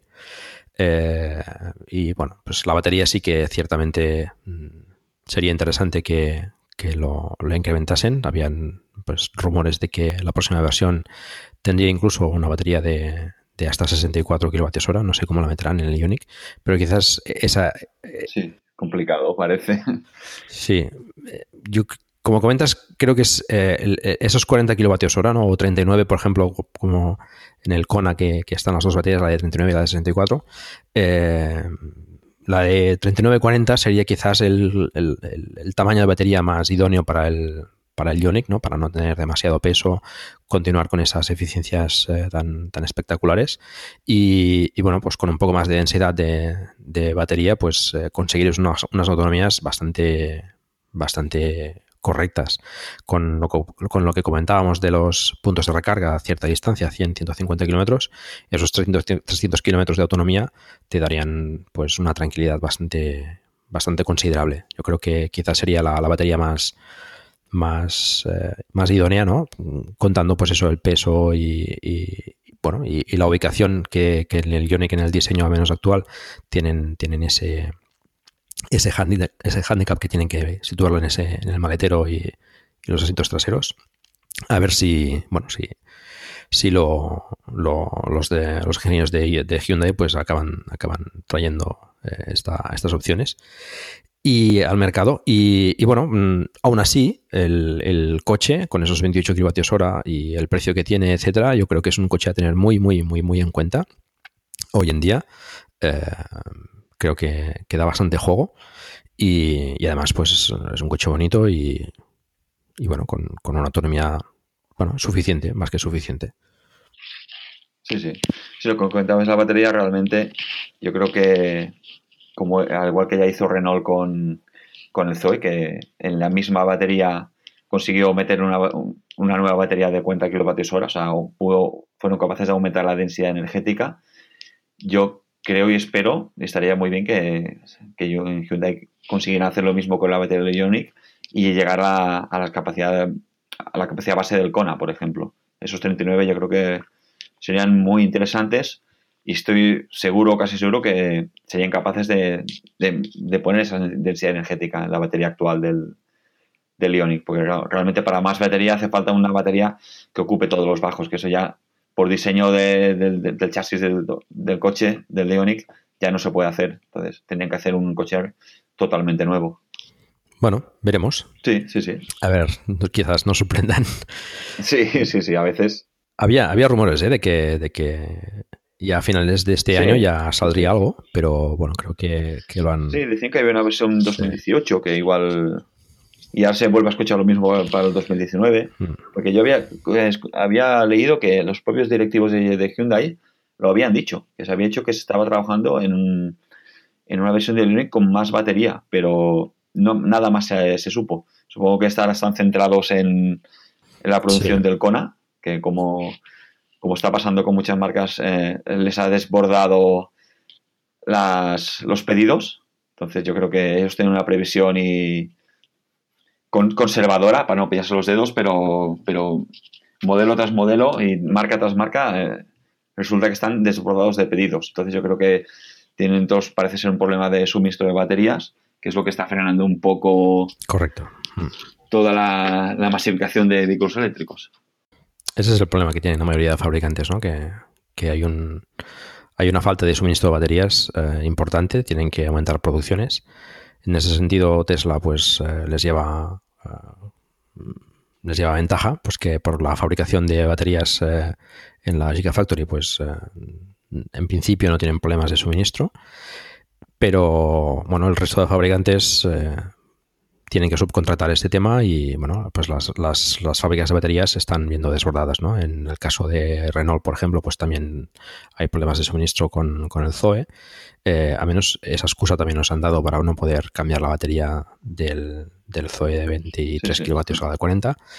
Y, y, bueno, pues eh, la mayoría de fabricantes tienen, tienen este problema, ¿no? Ya, ya hemos dado bastantes veces alguna noticia sobre alguna marca de de baterías que se está implantando en Europa para hacer, para fabricar más, más baterías y bueno, ese es el camino a seguir.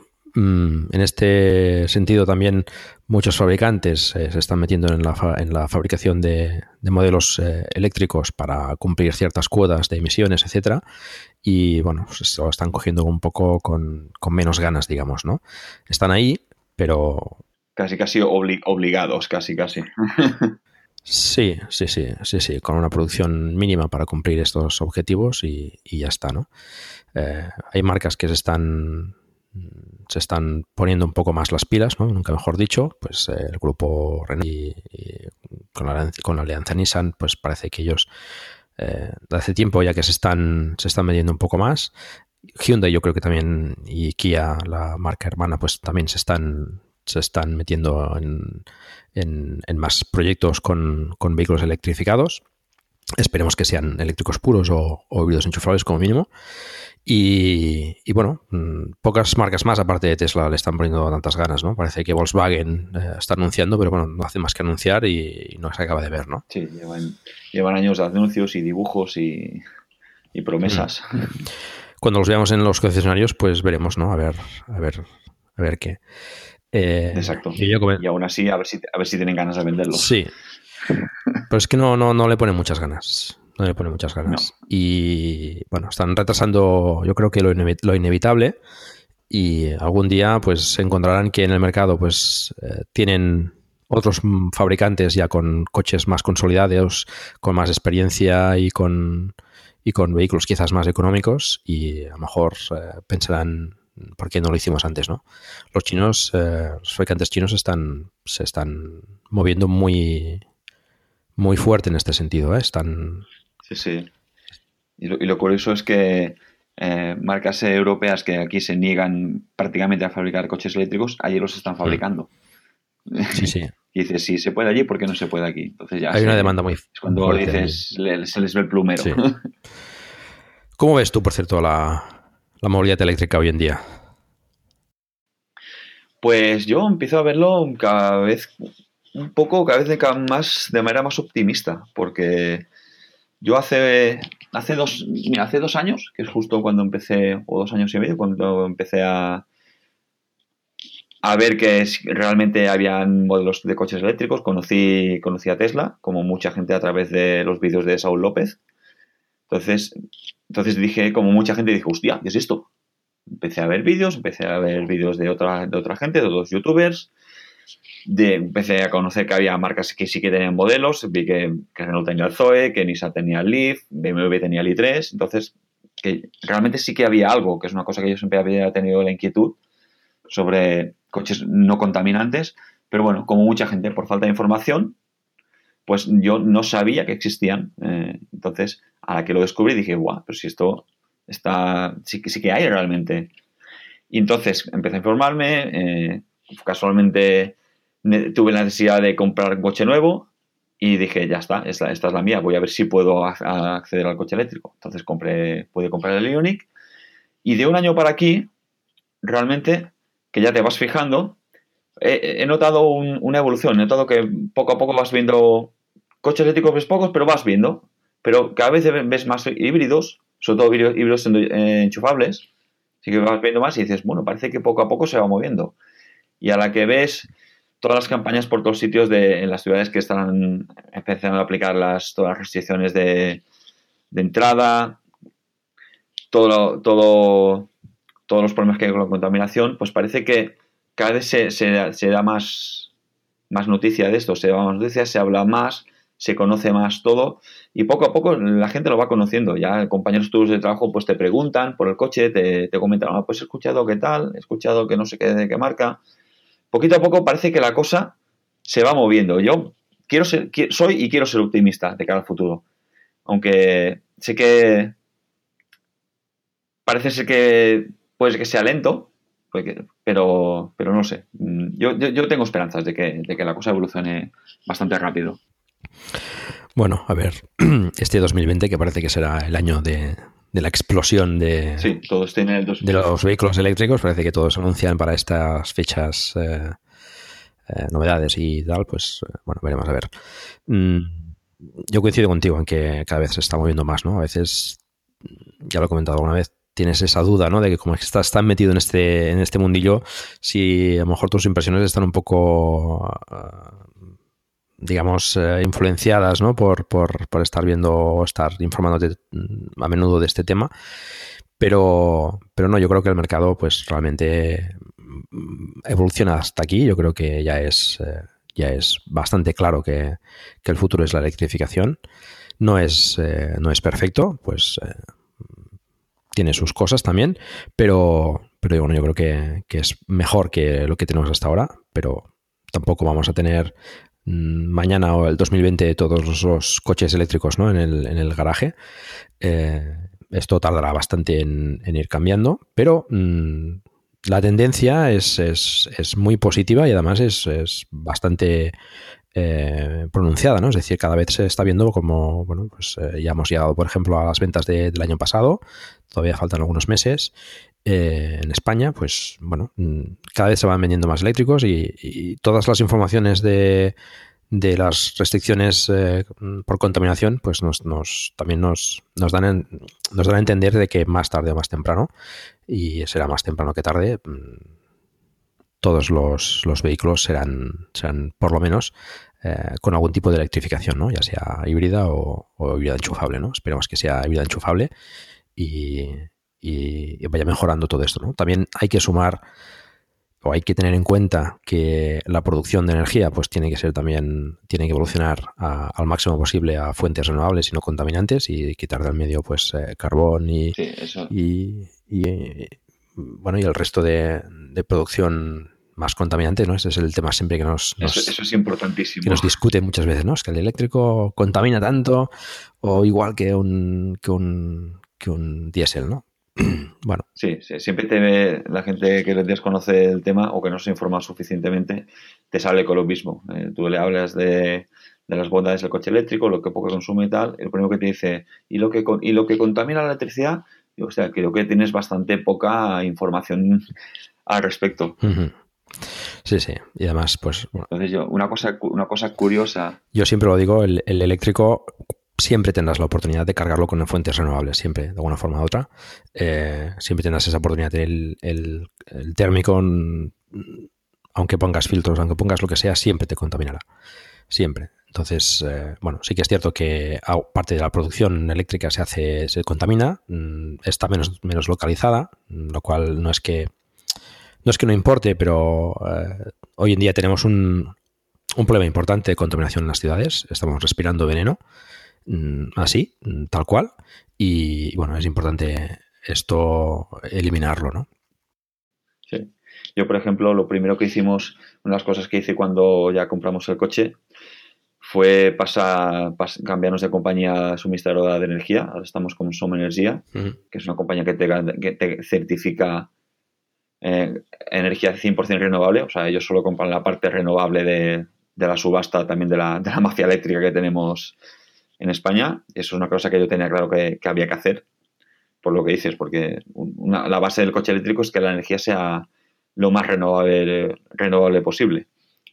Entonces, una reflexión que, o un pensamiento que he ido desarrollando durante estos meses es que me parece muy curioso que la gente cuando te dice que, tú estás contaminando porque cargas el coche eléctrico y que no sabes de dónde viene la electricidad, que yo sí que sé de dónde, de dónde viene la electricidad, es muy curioso porque yo miro mi factura de la luz y quizás ahora no llega, pero quizás una tercera parte sería eh, la, energía destinada a, cargar el coche, ¿vale? Y la gente siempre te discute y te tira en cara que tú con esa energía contaminas.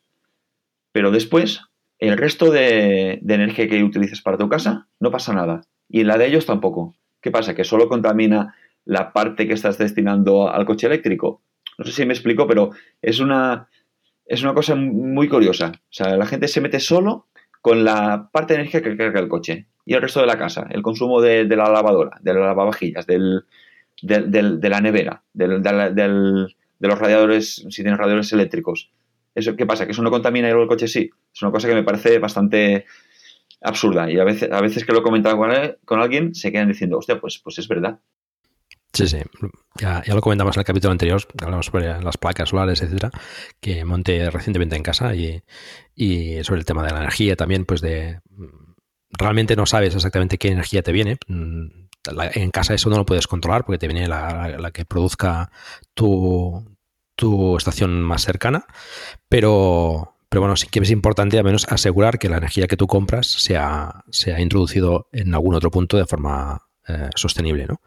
Y, cada vez eh, cada vez se hacen más eh, fuentes renovables que produzcan energía, ¿no? En su energía, de hecho, está montando placas, bueno, mm, huertos solares, incluso también aerogeneradores para, introducir esta energía en, la red, ¿no? Esto es importante. Ahora, pues, tenemos que hablar también en un próximo capítulo del tema, pero el nuevo decreto sobre sobre el autoconsumo, pues también, bueno, va mejorando estas cosas y lo ideal es que se vayan poniendo más placas solares en edificios, etcétera, y que se, esta, esta, esta energía se vaya generando de forma sostenible. Exacto, que además, además ahora estamos de celebración de, la derogación del, del, infame impuesto al sol y, otras trabas que, que, había, y eso será, será muy interesante a partir de ahora. Sí. Bueno, tenemos que esperar un poquito para celebrarlo porque todavía falta que se apruebe en el Congreso, pero, eh, pero bueno, ya tiene pinta de que sí, que, va a ser así, ¿no? Eh, y bueno, ya es, un gran, es un gran paso. Muy bien, Raúl, pues yo creo que hemos dado un buen repaso al Hyundai Ioniq y un poco a la actualidad eh, eléctrica. Y bueno, coméntanos dónde, dónde te pueden encontrar. Mm, recomiendo además encarecidamente los vídeos de, Raúl, que bueno, quien quiera conocer un poco más el Hyundai Ioniq con, con imágenes, etcétera, pues eh, hay vídeos muy interesantes. Pues, pues eso, yo tengo un canal de YouTube que empecé cuando, cuando compré el coche. Para, para encontrarme solo tenéis que buscar en YouTube Raúl Comino, tal cual. Y hago unos vídeos, mi intención es hacerlo lo más sencillo posible, lo más entendedor posible para, para la gente, con aclarar los conceptos eléctricos que la gente tiene que empezar a adquirir para usar un coche eléctrico de la manera más fácil posible. Entonces, también los viajes que hago y lo, que, lo, que, explico del coche, intento que sea lo más real posible. Yo no quiero ni engañar a nadie. No, quiero, no voy a decir, cómprate un coche eléctrico que será lo mejor, no vas a tener problemas. No, porque eso no es verdad. O sea, vas a tener problemas como puedes tener problemas con cualquier otro coche. Entonces, yo lo que intento con mi canal es que la gente tenga la máxima información de primera mano y veraz posible para tomar una decisión lo más correcta posible para, su uso. Entonces, eh, es lo principal que hago en el canal de YouTube. También estoy en Twitter. Eh, estoy bastante activo en Twitter compartiendo noticias y comentando noticias sobre, sobre movilidad eléctrica y coche eléctrico. También estoy como Raúl Comino y por otra parte, yo también soy bastante, aficionado a la fotografía de montaña y de, deportiva. Eso ya queda un poco aparte, pero tengo, tengo también cuenta de Instagram igual para, el tema de fotografía, que la gracia pues también me puede, me puede seguir. Muy bien, pues pondremos estas informaciones en, en las notas del capítulo. Y bueno, mm, sumarme también a esta, a esta, esta idea de, explicar las cosas de la forma más sencilla posible y, más entendedora y que la gente pues tenga la información necesaria para tomar una buena decisión. Es también lo que intentamos en, en Plug Drive, explicarlo eh, de forma amena y sencilla y que pues bueno mm, la gente tenga pues esa información necesaria para tomar una, una buena decisión, ¿no? Creo que, que es importante mm, decir las cosas tal como son y, y bueno, siempre animamos a comprar el coche eléctrico porque es lo que nos ha funcionado a nosotros, lo que vemos que, puede funcionar y que, y que, puede usar la mayoría de gente. Esto siempre lo hemos dicho. Pero bueno, mm, hay gente que no y hay que decir las cosas tal como son, ¿no? Para, no engañar a nadie. Muy bien, Raúl, pues eh, muchas gracias por, por, venir aquí a explicarnos eh, el Hyundai Ioniq, que es un coche, como decíamos, muy interesante y muy recomendable. Y bueno, esperamos quizás verte en otra ocasión, en algún otro capítulo. Y tanto. Eh, muchas gracias a ti. También a agradecerte que me hayas dado la oportunidad de, hacer esta entrevista para Plug and Drive. Estoy muy agradecido y muy contento de, haber dado mi opinión y mi visión de, sobre el tema de movilidad eléctrica y, de, mi, coche, del, del modelo del coche que hemos estado hablando en esta entrevista. Así que muchas gracias también. Muy bien. Pues nada, nos vemos por ahí en algún cargador, ¿no? De acuerdo, perfecto. En algún sitio nos veremos cargando. Muy bien, venga, gracias. Gracias a ti, un saludo. Hasta luego.